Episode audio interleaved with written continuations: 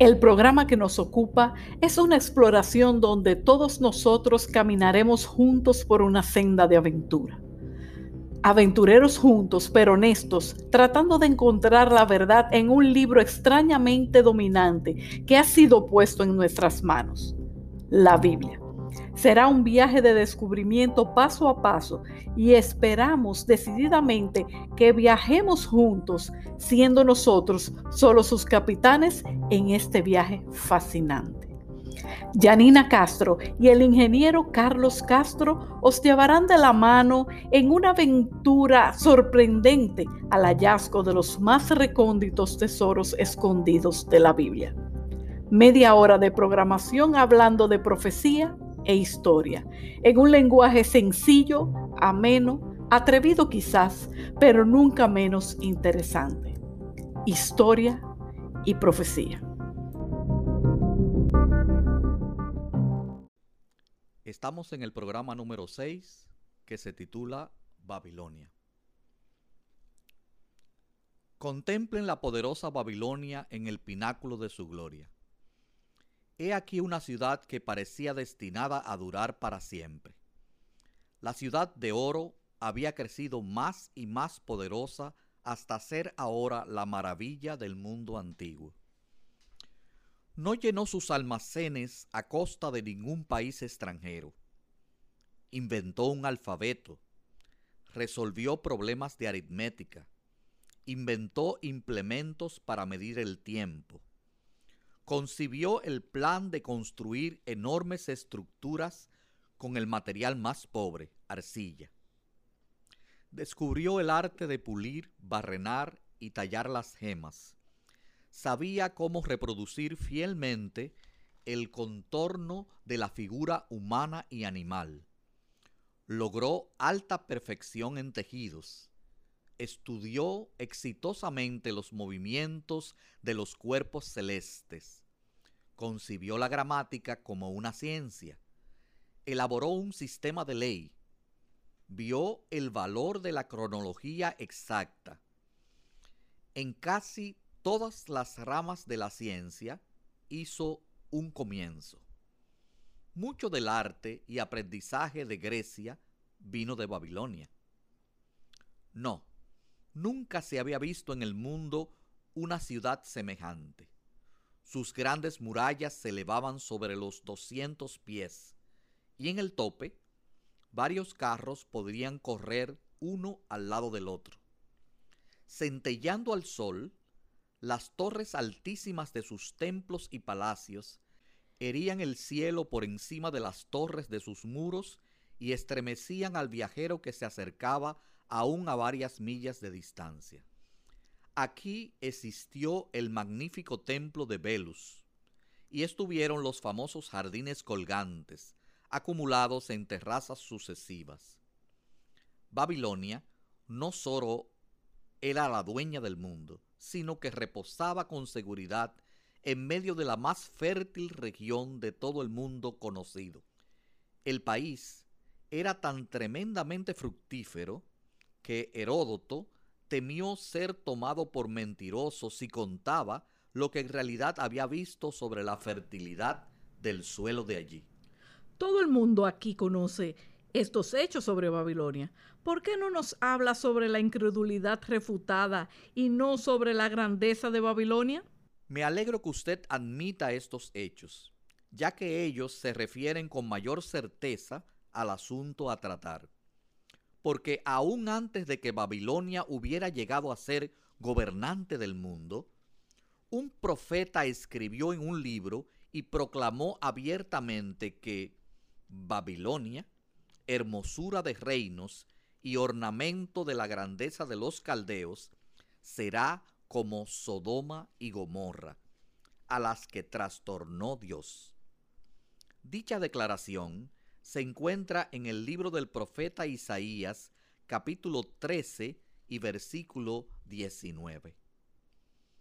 Esa es una simple afirmación, pero es una que refuta completamente el argumento de los incrédulos de que las predicciones de la Biblia son como los oráculos de Delfos, de forma tal que no importaba lo que pasara, el evento podía interpretarse como un cumplimiento de la predicción.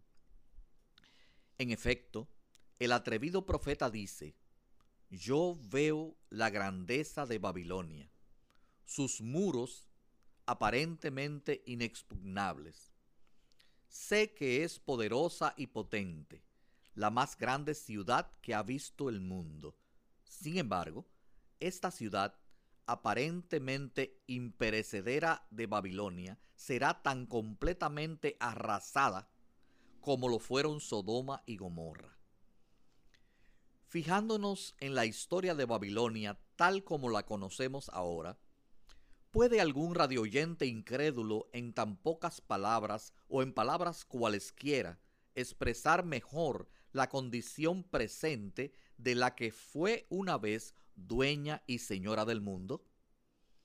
Pero Dios lo vio a usted, amigo incrédulo, y a todos los demás que hoy dudan. Y él motivó al profeta de la Biblia a expresar su profecía tan llanamente que los que no creen nunca pudieran acusarlo de hacer predicciones con doble significado. Así que él dijo en el versículo 20, nunca más será habitada. Y para que ninguna persona que dude pudiera sugerir que significa otra cosa, él añade, ni se morará en ella de generación en generación, ni hincará allí tienda el árabe, ni pastores tendrán allí majada.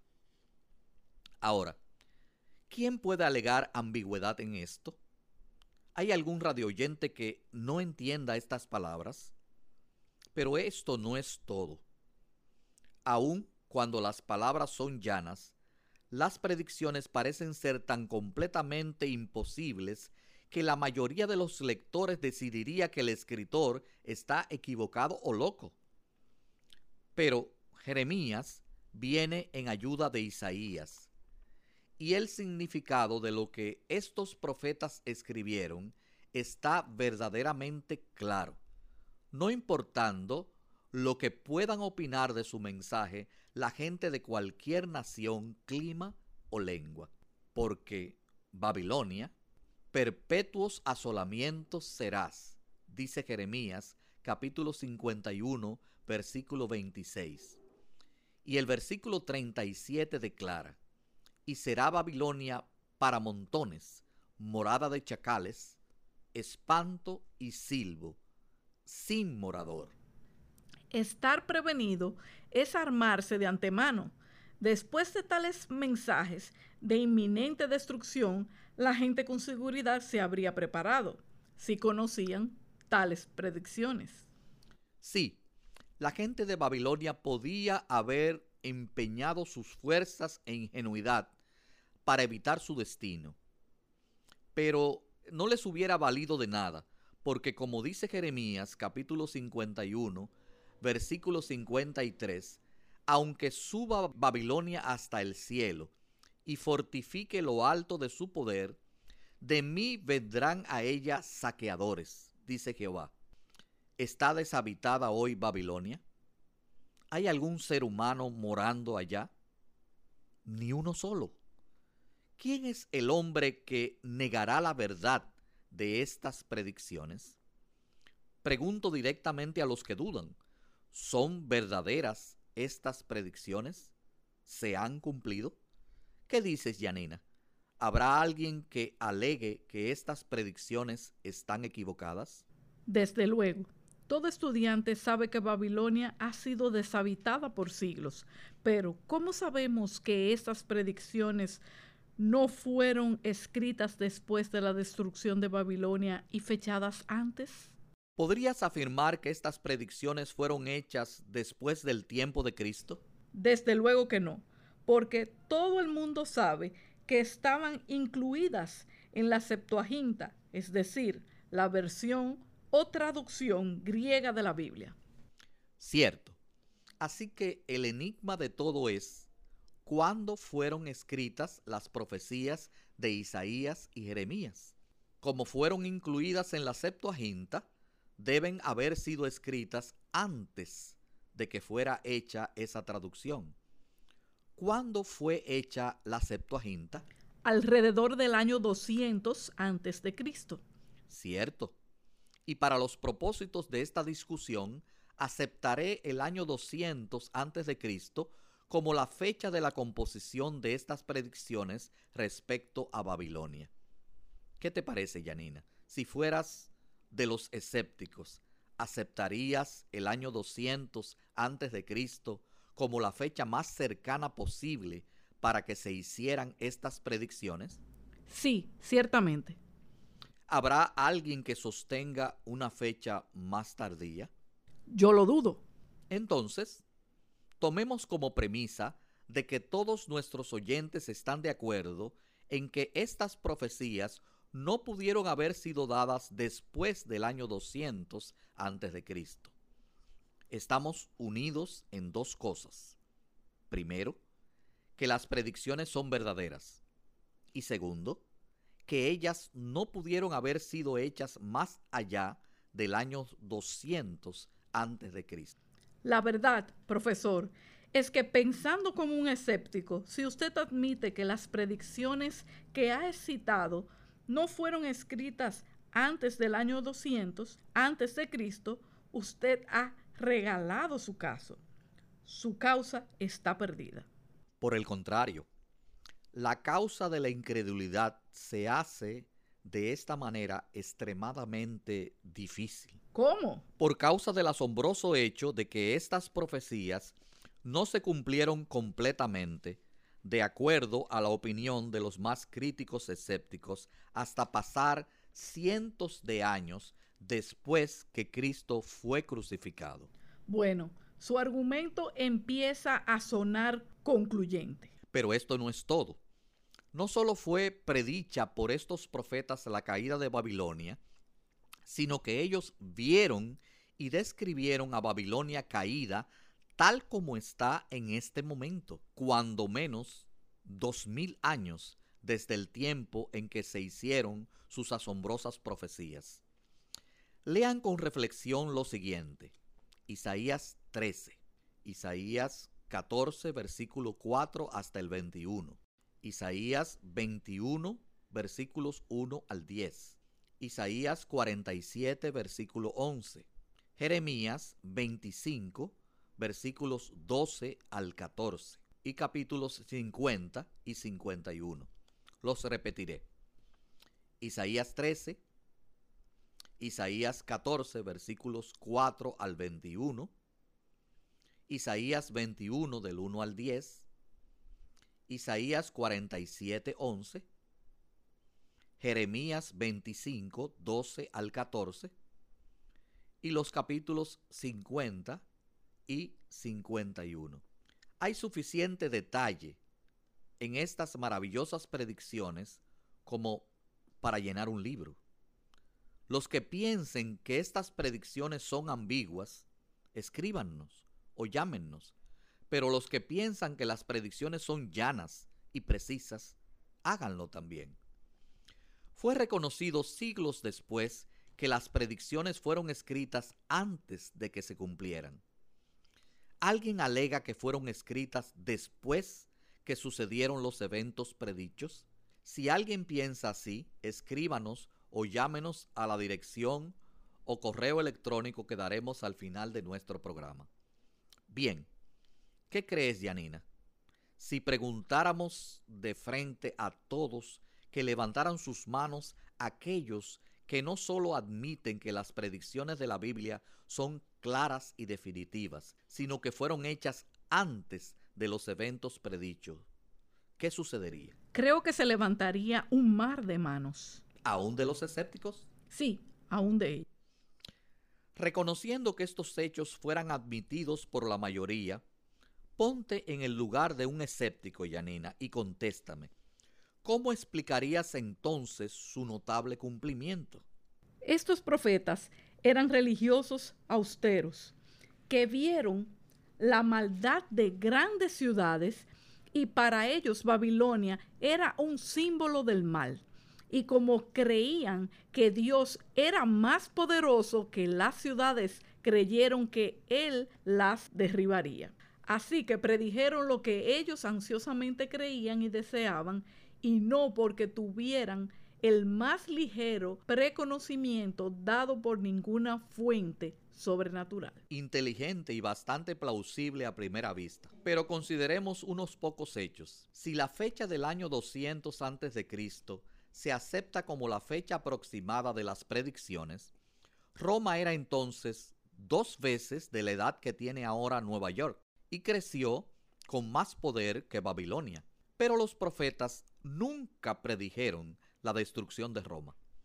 Aún existe después de 2600 años. Además, estos entusiastas religiosos, como tú les llamas, tenían tanta razón para desear la destrucción de Roma como la de Babilonia. Tu respuesta dada a nombre de cualquier escéptico se acerca peligrosamente a la admisión de ayuda divina.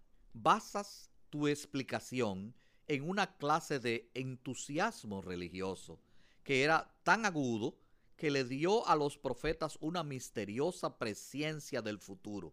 Pero parece haber más que solo un frenesí religioso nacido del pesimismo y la misantropía.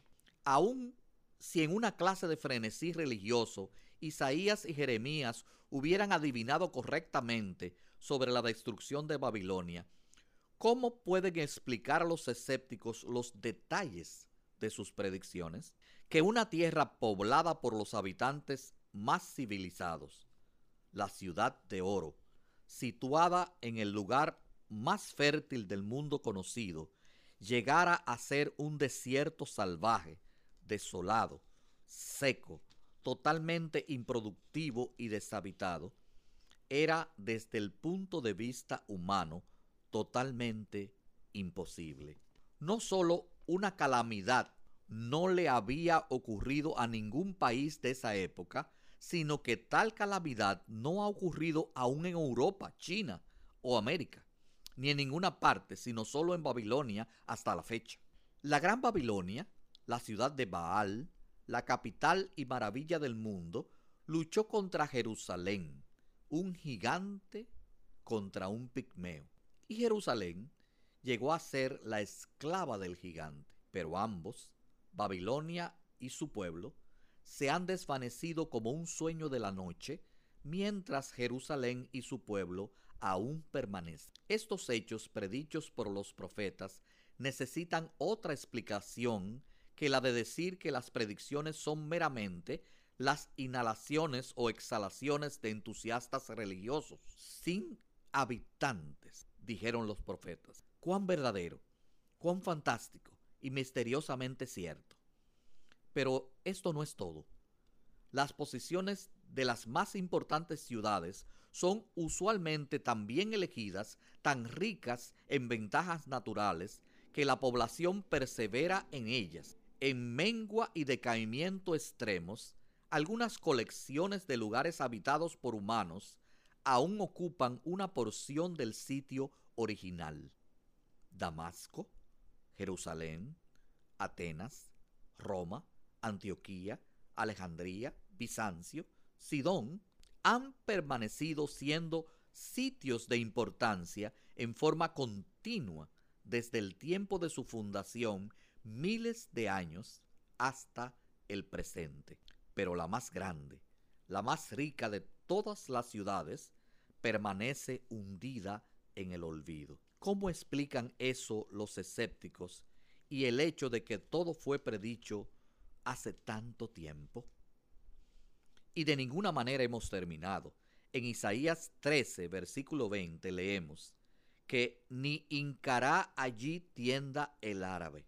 Ahora, ¿cómo sabía Isaías que el árabe continuaría existiendo después que Babilonia llegara a ser polvo, mientras unos pocos humildes árabes vivían en tiendas alrededor de Babilonia hace 2500 años, los babilonios eran los arrogantes gobernantes del mundo. La total extinción de la raza gobernante fue predicha y todo el mundo sabe que no hay un solo ser humano en Babilonia. Pero en efecto, el profeta también dijo mientras la raza más poderosa de la tierra llegara a extinguirse junto con su ciudad gobernante mundial, aún esta pequeña, insignificante y nómada raza de árabes continuaría por dos mil años, mucho tiempo después de que esta orgullosa ciudad se desmenuzara en ruinas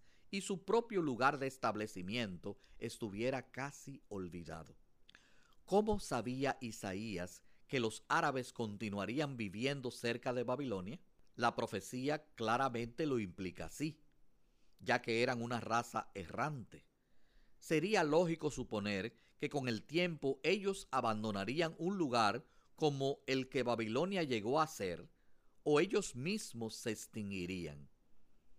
Pero, ¿cómo supo el profeta que ellos permanecerían cerca de las ruinas de Babilonia por dos mil años, que ellos estarían allí hoy y que homérica alegría sería la suya si todos los árabes se extinguieran como el dodo antes de que Babilonia se hubiera hundido en el olvido.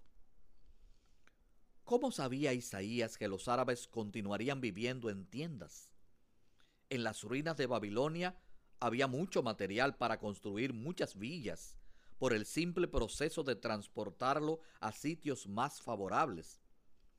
Pero los árabes viven en tiendas hasta la fecha. Las probabilidades estaban todas en contra de esto. Esto no ha sido cierto de ningún país en la historia del mundo. ¿Y cómo supo Isaías que los árabes no usarían las ruinas de Babilonia como habitación. Muchos exploradores y excavadores de años recientes reportan que es imposible conseguir que los árabes permanezcan de noche en el lugar donde estaba situada esta antigua ciudad. El capitán Miñán fue acompañado por sus árabes completamente armados pero él no pudo inducirlos a permanecer en la noche por su miedo a los malos espíritus. Es imposible erradicar esa idea de las mentes de este pueblo. Esto se comenta en el libro Viajes, página 235. A pesar de que, como todo el mundo sabe, los árabes son luchadores, intrépidos y peligrosos guerreros. Aún no he terminado, Yanina. Aún falta lo mejor del argumento, pero lo dejaremos para el próximo programa. Yo misma lo iniciaré con una inquietud que tengo. Se lo prometo.